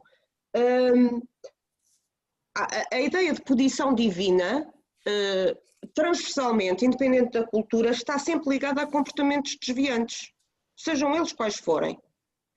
E lembrei-me da imagem que eu fiz o favor de passar, que eu não fiz favor nenhum, que eu passei há bocado, que era, que foi visto muito na altura como o HIV eh, ligado a um comportamento homossexual que era profundamente eh, segregado e considerado desviante. E, e, e, e por exemplo, isso é uma, uma coisa que, que se calhar nos está a assustar muito, é que eh, com a, a, a Covid-19, nós não podemos dizer, portanto, ela é de facto universalista, não, não, não, não, não é associada a um comportamento desviante porque quer que seja, portanto, aqui, quando muito, podemos associá-la à culpabilidade que o homem teve por estragar a terra, por estragar o ambiente e agora está a receber um castigo que uns acharão ser divino, outros acharão ser a resposta do meio, do ambiente, à própria à, ao próprio comportamento humano, mas portanto há sempre, e julgo que isto é transversal, se estiver aqui alguém que seja eventualmente de outras regiões, mas como estamos a falar português é, é complicado, de outras regiões ou de outros pontos do, do, globo, eh, eu acho que há sempre essa associação entre castigo divino e um comportamento desviante, não? Nós, se nós olharmos para a Bíblia e pensarmos o que é que aconteceu a Sodoma e Gomorra, é. É, é, é aí parece-me ser sempre, não é? Estão sempre associados. São sempre associados. Sempre, nós, nós, temos imagens dessas, se não se importa, eu vou partilhar. É, mais umas imagens, até porque eu aprendi ontem com o Pedro que a morte anda a cavalo. a sério? A morte anda a cavalo, mas isso tem a ver com. Uh, Deixem-me só procurar aqui uma das imagens que eu, que eu tinha para vos mostrar. Vou só ler aqui um comentário do Edgar. Se nós olharmos para este, para este quadro. Oh, Pedro, Pedro, antes de começar, há mais um não, comentário. É rápido, é só um comentário do Edgar. Ele diz que, eh, que sim, que, que, que, o inferno seria o lugar de punição, concorda, o medo da punição e o tal medo de sofrer que, que a Jenny tinha dito, e diz que está a gostar muito da discussão. Ah, muito obrigada. Se nós olharmos para este, isto é um quadro do, do, do período, do período barroco, isto é do Nicolas Poussin, uh, é a praga de Ashdod. Um, e se nós olharmos para isto e, e nos reportarmos à, à, à, história deste, deste, deste quadro, um, é, um, é uma imagem de crime e castigo. A peste chega a esta cidade porque estes senhores, que eram os filisteus, resolveram eh, roubar a arca da aliança. E a peste caiu sobre a cidade enquanto não devolvessem a arca. Por isso, acabamos sempre por ir bater aqui ao crime e castigo. Eu gostava só, neste quadro, já agora, e antecipando um tema que uh, é, é, mais ou menos aquele, aquela imagem que a professora Rosário há bocado colocou, quando nós olhamos para aquela imagem, uh, temos um momento de choque emocional. Porque o que nós temos ali são, uh, porventura, os pais daquele, daquele, daquele doente que está a morrer e pensamos naquela frase que foi agora recorrente com a morte daquela rapariga agora no acidente, qual é a maior dor que pode haver do que um pai perder o filho. Nestes quadros, o apelo, uh, o apelo uma, não só o macabro da própria, do próprio quadro, com os mortos, nós podemos ver aqui, por exemplo, um senhor já esverdeado, mas uh, uma, uma das coisas que mais choca as pessoas é a imagem da criança que tenta ainda alimentar-se no corpo da mãe que está morta. Não sei se conseguem ver. Sim. Eu conheço Aqui. essa imagem, sim, sim. Esta imagem é recorrente nos quadros da peste. Se nós analisarmos, e já vimos este quadro, e passarmos, por exemplo, para. Para aqui já não passamos para lado nenhum, vamos virar para o outro lado. E se nós chegarmos Aí, então é aqui. Este é o mesmo. E se nós viermos aqui ao, ao, ao quadro que nos dá a representação do, do mercado de, de Nápoles durante a peste, é a praça do mercado de Nápoles durante a peste, podemos ver exatamente a mesma imagem aqui embaixo, não sei se conseguem ver, neste sítio, da criança que tenta alimentar-se nos peitos da mãe morta. Eu não sei se conseguem ver aqui. Sim, sim. Pronto. Este quadro tem umas curiosidades. Uh, tem umas curiosidades porque a maior parte dos, dos corpos são carregados por, uh, por negros. Por negros e por uh, escravos muçulmanos. Eu não consigo ampliar o suficiente para vocês terem esta imagem. Mas voltamos à imagem da purificação pelo fogo. Aqui já não é a purificação pelo fogo. Aqui é pura e simplesmente queimar os corpos para evitar a transmissão da peste. Mas gostava de alertar para este, este, este elemento aqui da criança que tenta alimentar-se uh, no peito da mãe defunta. Tenta sobreviver à morte, não é, Pedro? Mas esta, mais do que sobreviver à morte, eu acho que é uma mensagem de esperança. Apesar da morte, ainda há vida e a vida é uma vida em crescimento. Já voltamos ali. E chegamos aqui, por exemplo, a este quadro, que voltamos, isto é um quadro do, do, do, do realismo argentino, da peste, da, da, febre amarela na Argentina, é um quadro do século XIX, em que voltamos a ter a mesma imagem. Aqui já alguma contenção moralista, não destapam o peito da, da mãe, mas vemos um defunto ali na, na cama. Agora foi demais, Pedro. Ali, vemos oh. ali um defunto. Vemos a mãe que está morta no chão e vemos a criança que tenta tirar as roupas para uh, se alimentar. Eu penso que mais do que a questão da, da morte da mãe é a esperança na, na, na, criança. Mas a imagem é uma imagem de choque, é uma imagem que o, o objetivo desta imagem é obviamente que, que é ir ao encontro da consciência de quem vê a, a própria imagem. Uh, há uma, uma, não diria que uma tentativa de chocar as pessoas, mas sabemos que ao vermos esta imagem temos um, uma carga emocional uh, maior do que se tivéssemos aqui apenas um, um, corpo no chão. E uh, esta imagem volta a repetir-se aqui, mas em sentido inverso. Aqui temos a mãe abraçada à criança que aparentemente morreu. Isto é um quadro do Goya, é o Hospital dos Enfermos, é um quadro interessantíssimo porque já podemos analisar, por exemplo, a utilização de máscaras de quem está a tratar o enfermo, como podem ver. Embora a máscara seja uma máscara muito semelhante a uma caveira, dá-nos quase a sensação que é a morte que está a chamar os, os, os enfermos. Mas a, questão aqui é aumentar a carga emocional destes quadros de uma forma que vai buscar elementos que, para nós vemos os quadros nos são muito mais sensíveis, nomeadamente a colocação das próprias crianças. Eu estou uh, aqui a ver este e estava, ainda ia buscar outro, que agora já não sei onde é que está. Mas a parte pronto. da criança pode ser significado de esperança ou pode ser significado do oposto de. Porque aquela criança, supostamente que se quer alimentar da mãe, não vai, não vai ter a possibilidade de se alimentar da mãe e por isso pode interromper ela própria, seja, aquela pode ser uma mensagem de não só hum, aquela pessoa morreu, como a própria geração que vem a seguir estar em, em, em risco. Estar em risco. E isto eu, eu vejo porquê? Pelas imagens que nos chegam, por exemplo, e agora transpondo um bocadinho, saindo um bocadinho da visão da, da, da pintura, mas aquelas imagens que nos chegam muito normalmente até por causa dos conflitos armados que existem cada vez mais no mundo, daquelas crianças que veem os pais a serem, a serem mortos e o, o desespero dessas crianças.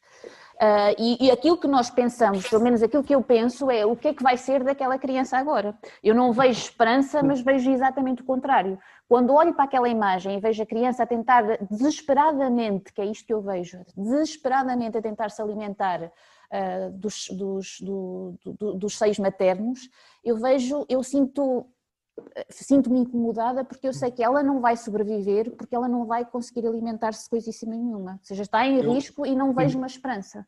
Oh, oh, oh Jenny, eu, eu, eu gostaria de dizer que sim ou que não. Eu, eu penso que é uma interpretação. Eu, não, sim, é, sim, claro, lá cada um terá que interpretar. Cada, uh, aqui o grande objetivo do, do, do autor é criar o impacto sim, sim. Uh, na pessoa. E o Pedro pode corrigir se eu estiver errado, mas ao fim e ao cabo também a arte uh, usava destas técnicas mesmo para com o objetivo ou de chocar ou de dar a entender estas mensagens de sobressair, fazer sobressair a imagem, é. fazer sobressair a mensagem, não é? É, uhum. eu estou-me a lembrar, por exemplo, há um, eu, eu fiz agora um, um trabalho, um dos, dos, filmes que eu fiz recentemente para uma, para uma universidade, Uh, falei de uma obra de arte que é uma obra recentíssima, com 10, 12 anos, penso que a, a professora Rosário já ouviu, uh, que é um quadro sobre os mártires. Uh, não é um quadro, aquilo é um político, mas é um político em vídeo, que está dentro de uma igreja. Ou oh, João, está em Londres, igreja, na igreja, uma igreja em Londres, vale a pena ir ver. Não sei se o João está a ouvir. Estou, estou, estou. Qual é? eu, eu depois mando-lhe o filme. Ok, boa. Uh, e então é um político uh, a imitar, obviamente, os políticos uh, do, do, do, do, gótico, que está atrás de um altar, só que em vez de ser um quadro inanimado, digamos, é um vídeo. e o, o vídeo apela à interpretação de quem o vê. Ou seja, há uma liberdade de interpretação. A pessoa, quando olha para aquilo, eu posso interpretar aquilo de 20 maneiras diferentes. E quando nós olhamos para estas, para estas, quando nós olhamos para estas, para estas crianças, uh, eu, eu recordo-me de ter, estar, a, estar a ler um, artigo em que se falava nessa, nessa questão que a, que a Jenny disse. Uh, a morte da mãe, mas a esperança ao ter a criança ao lado viva. Mas também me recordo de ver interpretações do desespero que era para as pessoas verem a criança a tentar se alimentar sabendo que ela iria morrer. Agora, alguma das interpretações será a correta? Eu penso que qualquer interpretação é possível, porque quem está a olhar para o quadro vai ter que o interpretar. Por isso é que voltamos àquela questão inicial de que a asserção daquele historiador ou daquele pensador que fez logo no início de que a arte é a única forma uh, objetiva e segura de analisar uma época, não colhe. Não, e, e, e o próprio Carlos Silva também dá aqui, uma, dá aqui um pequeno comentário que é temos que considerar que todas as épocas culturais têm um vocabulário iconográfico. Exatamente, exatamente. Bem que essa, imagem, essa imagem da criança é, é, é vai, vai, aparecendo ao longo, ao longo da história. É, a imagem é, é, é, Nós há bocado, antes de iniciar, de iniciar agora a emissão, falávamos disso. Há imagens que se vão repetindo, são recorrentes e vão se repetindo. Uh, e esta imagem, uh, eu penso que é um bocadinho o apelo ao sentimento. Exato. Porque quando nós olhamos para. Uh, as pessoas têm sempre aquela tendência de sempre que acontece um acidente que, que tenha crianças, a pessoa fica muito mais chocada do que quando são adultos. Mas isso tem a ver, isso é a sobrevivência da espécie, oh, oh Pedro. Isso está nos genes há milhares de anos, não é? Mas esta, esta imagem das crianças é recorrente. E nós, eh, há, uma imagem que eu, que eu acho, muito, acho extremamente interessante, que é um quadro do, do realismo americano, do Charles Peirce. Uh, um quadro do século XIX. Eu não sei se consigo partilhar, mas aí já é o inverso. Deixem-me só procurar o quadro. E se calhar, eu... enquanto o Pedro está a procurar o quadro, eu lanço aqui a questão do Edgar Dias para a mesa, vamos assim chamar, que é comportamento desviante igual a castigo divino. Não será isso um mecanismo de controle para entrar na norma no caminho do bem? Será certamente. Não vejo nenhum motivo para me dizerem para me portar bem, senão ter uma recompensa. A, a, questão é que a, a noção de bem ou de norma foi também evoluindo ao longo da história e se calhar foi-se uh, multiplicando. Ou seja, uh, no período medieval, que talvez seja aquele em que eu estou mais à vontade para falar, o bem era uh, a aproximação dos parâmetros estipulados pela Sagrada Igreja. Ehm, com, com, com, a atualidade, a noção de bem, e, e, sobretudo depois da Revolução Francesa, há uma panóplia de, de, de, de, daquilo que é considerado o bem e a permanência útil e, e, e fecunda na Terra, eh, que já não se reporta só à religião. Portanto, há uma abertura do que é o bem. E o, e o, António Serra faz aqui uma referência que é, no, no, ponto de vista dele, a criança era menos importante que o adulto. Quando a criança está viva, mas o adulto morto será, por exclusão, uma, é uma conotação negativa. Era ao contrário, peço desculpa, pelo menos na Idade Média. Não, não sei se percebi a questão. Portanto, a criança, a criança era menos importante que o adulto quando a, criança estava viva, mas o adulto estava morto, por exclusão era uma, era uma conotação negativa e não, e não de, de, de esperança. Era, era ao contrário, por assim dizer, na, na Idade Média, segundo o que diz o António Serra. Mas também há a questão da.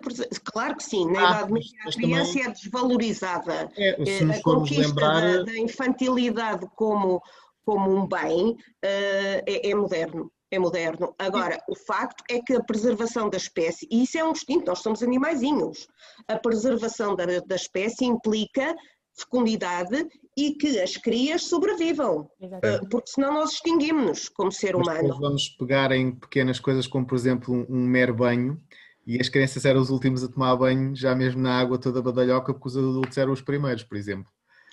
Isso é verdade. Isso é verdade, mas, mas eu acho que não contradita o que eu, o que eu acabo não, de dizer, não. porque eles tinham uma prole que permitia, a, a, passem a expressão que, que, é completamente corriqueira, que não devia ser aqui chamada, mas não me ocorre outra, permitia-lhes perder um, dois ou três filhos e continuavam com uma prole que assegurasse a, a estabilidade demográfica. Certo? Sim, porque a mortalidade era tão grande, mas mesmo assim. Porque a fecundidade era imensa. Sim, exatamente. E, e, e, a idade de casamento ou de procriação também era extremamente baixa em relação uh, aos nossos parâmetros atuais, portanto estamos a falar de coisas diferentes, não é? Sim, sim, mesmo a esperança média de vida, isso tudo. Isso era Exatamente. Exatamente, a demografia histórica uh, prova-nos que uh, havia comportamentos completamente Exatamente. diferentes do, dos que se vêm a verificar mais tarde. Mas uma coisa não conflitua a outra, é o que me parece. Concordo. Pedro, já encontrou o quadro? Encontrei, eu tive que, eu tive que enquanto vocês estavam a falar, tive que ir buscar lá a internet. Não sei onde é que eu pus, mas já encontrei, está aqui. Não sei se estão a ver. Sim. Uhum. Aqui é a situação inversa, que é a morte do filho. Isto é um quadro, um quadro do Charles uh, Peirce, é de 1867, é um quadro do, do, do uh, é um quadro do, do, realismo americano. Aliás, se nós, a malta da, da história da arte gosta destas coisas, uh, a cor do quadro uh, remete-nos, deixem-me só abrir aqui que se vê melhor. Estão a vê-lo? Ainda não. Então espera aí que eu vou fechar o outro por forma a conseguir abrir este. Eu é que já não sei onde é que estou. Ah, estou aqui. Então deixem-me só tentar partilhar novamente. Sim. Está aqui. Ok. Uh, este quadro, uh, nós, quando olhamos para as cores, ele, ele faz-nos lembrar as cores do, do Caravaggio. Também do o Caravaggio era do, natu, do naturalismo, do, do ultrarrealismo, aqui do realismo americano. E esta imagem, uh, isto é um, um, quadro que é a lamentação sobre o, a morte dos primogênitos no Egito. Estamos a falar das 10 pragas do Egito. Uh, e a interpretação que nós podemos aqui ver acaba por ser uma interpretação que vai além uh, do conceito, do simples conceito de morte. Porque a interpretação que o autor faz é isto já não estamos a, a interpretar nós, estamos a, a, a, reproduzir aquilo que o autor disse do quadro. Ou seja, o autor conseguiu dar o que é que ele queria ou o que é que ele pretendia com o quadro, não é? Exatamente. A morte de, de um filho neste caso a morte de um filho, estamos a falar dos primogênitos no Egito. E porquê os primogênitos? Porque uh, uh, de, o Deus dos judeus, uh, as dez pragas do Egito, é um conflito entre os deuses egípcios e o Deus dos judeus. em que o Deus dos judeus sai vitorioso dos conflitos com das guerras, da, das, das quesílias, que destas dez pragas não eram mais do que uma, uh, um conflito entre os deuses de, de, do Egito, os diversos deuses, a praga dos gafanhotos, uh, que destrói as colheitas, em que ele, eh, Deus, de, Deus dos Deus, vence o, o Deus das, de, das colheitas do Egito. E, uh, neste caso, a morte do primogênito tem a ver com a ideia de divindade do faraó. o faraó era Deus, o seu primogênito era, por inerência da, da, sua primogenia era divino. E a morte de um Deus era o expoente máximo da, da vitória do Deus de Jeová. E nós temos aqui um sarcófago, um sarcófago real, o que nos remete para a morte do, do primogênito do faraó. E uh, o, o, autor, ao colocar aqui o primogênito do faraó dentro do seu sarcófago, para nos dar esta imagem de divindade real, retira toda a divindade real pela dor da morte do filho, retira toda a imagem de divindade aos seus pais que estão aqui representados e remete-os ao comum dos mortais em sofrimento. Eu não sei se estou a conseguir Sim. expressar aquilo é pela, que... Pela falta de roupa deles, pela nudez. Pela é nudez, pela falta... Eh, nós, tradicionalmente, eh, temos a imagem do rei, eh, a altivez real, a nobreza, e eles aqui são despojados de toda a sua nobreza de, de, de espírito, de todas as suas roupas são e são Não, mas a Jenny tem razão, as roupas Exatamente. são As roupas são, são simbólicas, são simbologia. A, maior, a mais simples uh, às roupas mais simples e à sua, à sua imagem mais, uh, mais cruel da, da, da, sua, da sua humanidade, que é o sofrimento. E aqui o que é que ele faz realçar? Apenas isso, o sofrimento dos pais, despojados de toda a sua, uh, de toda a sua, de, de toda a sua nobreza, de toda a sua divindade. E é um bocadinho esta imagem de, de, do sofrimento uh, que falávamos há pouco.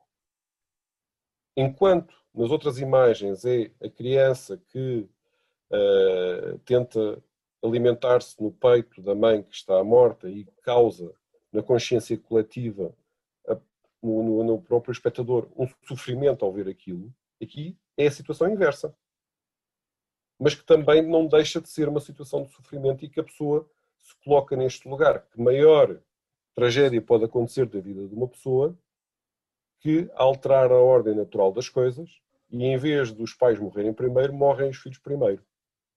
E é um bocadinho por esta, por esta, esta leitura que o autor eh, nos transmitia quando foi quando falou sobre esta obra, isto obviamente no século, no século XIX, eh, quando, quando a, a, a pintou.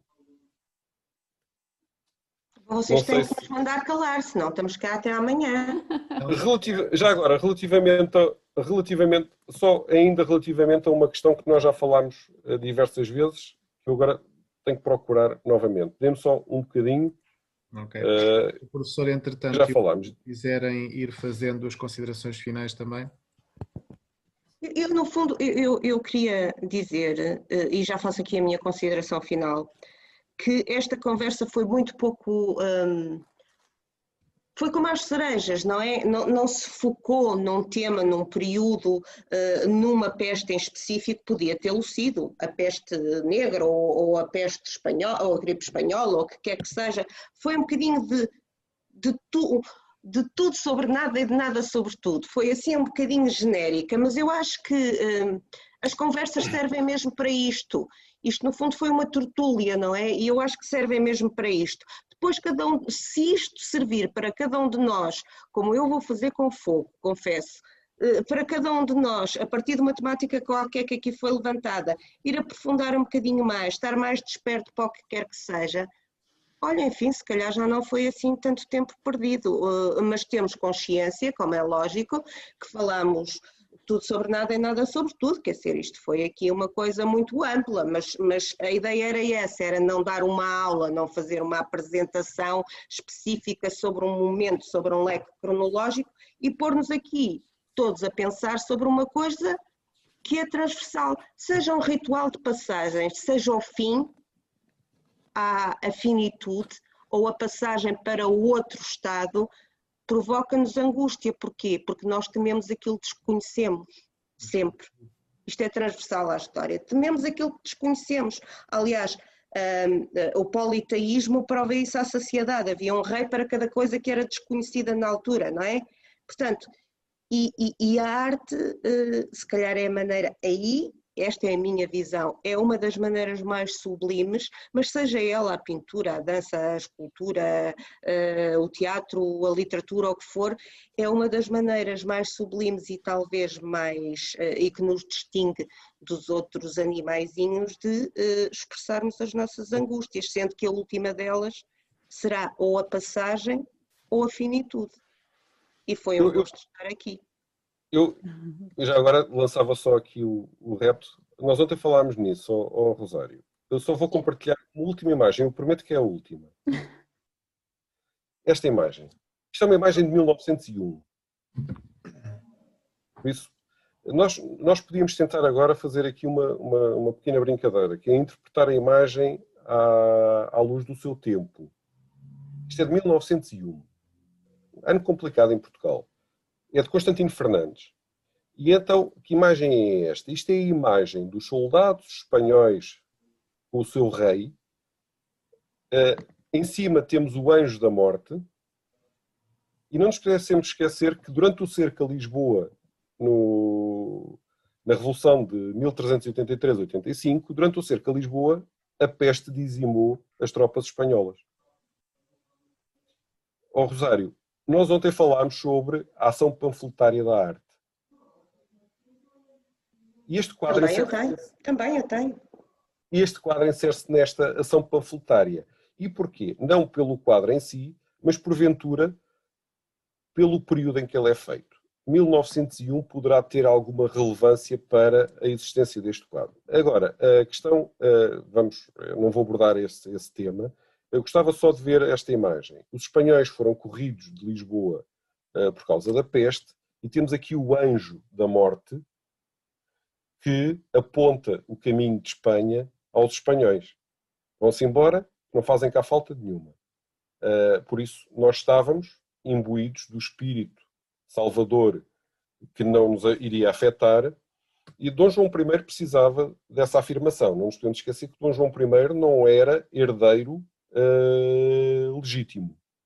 Uh, por isso ele precisava de alguma afirmação enquanto rei. Daí ter construído também o Mosteiro da Batalha, poderíamos falar nisso mais tarde. Dom Manuel também não era, não era uh, rei por, por direito hereditário e não só construiu algumas coisas, como até fez um estilo próprio.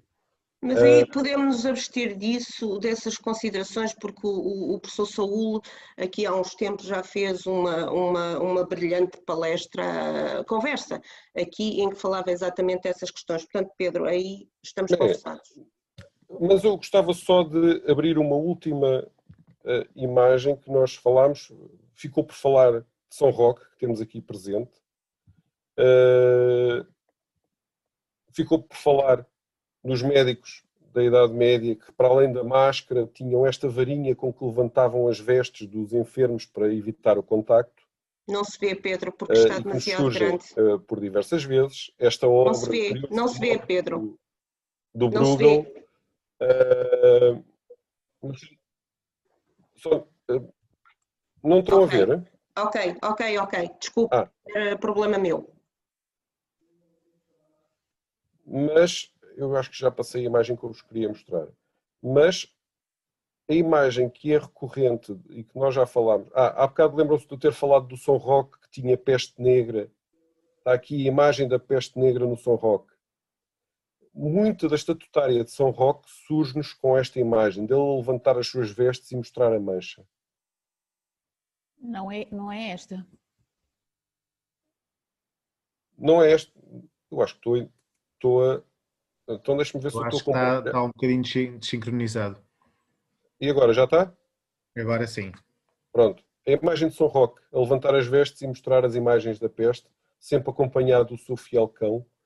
Uh, curiosamente, ele cura-se da peste e, na volta a casa, é preso durante por espionagem. Vá-se lá saber porquê.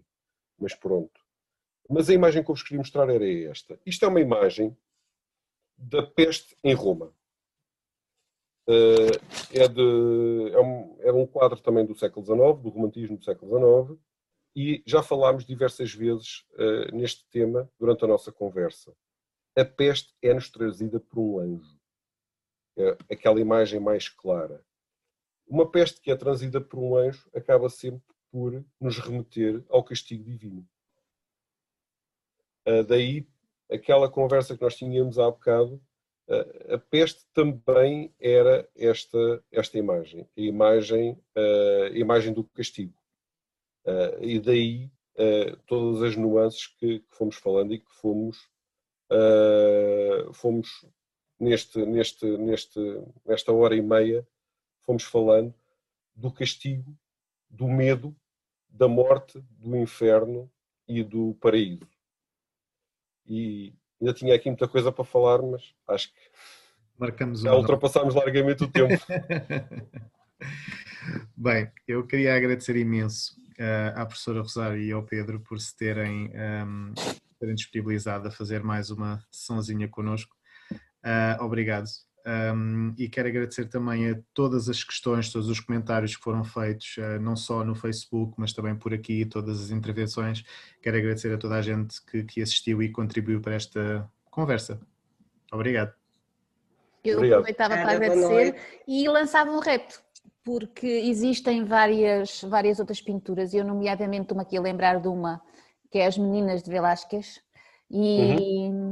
e gostava de, saber um bocadinho a sua opinião sobre isso, por, por causa das, daquelas subtilezazinhas dos detalhes e aquelas coisinhas. Quem sabe se nós não poderemos fazer uma uhum. outra uhum.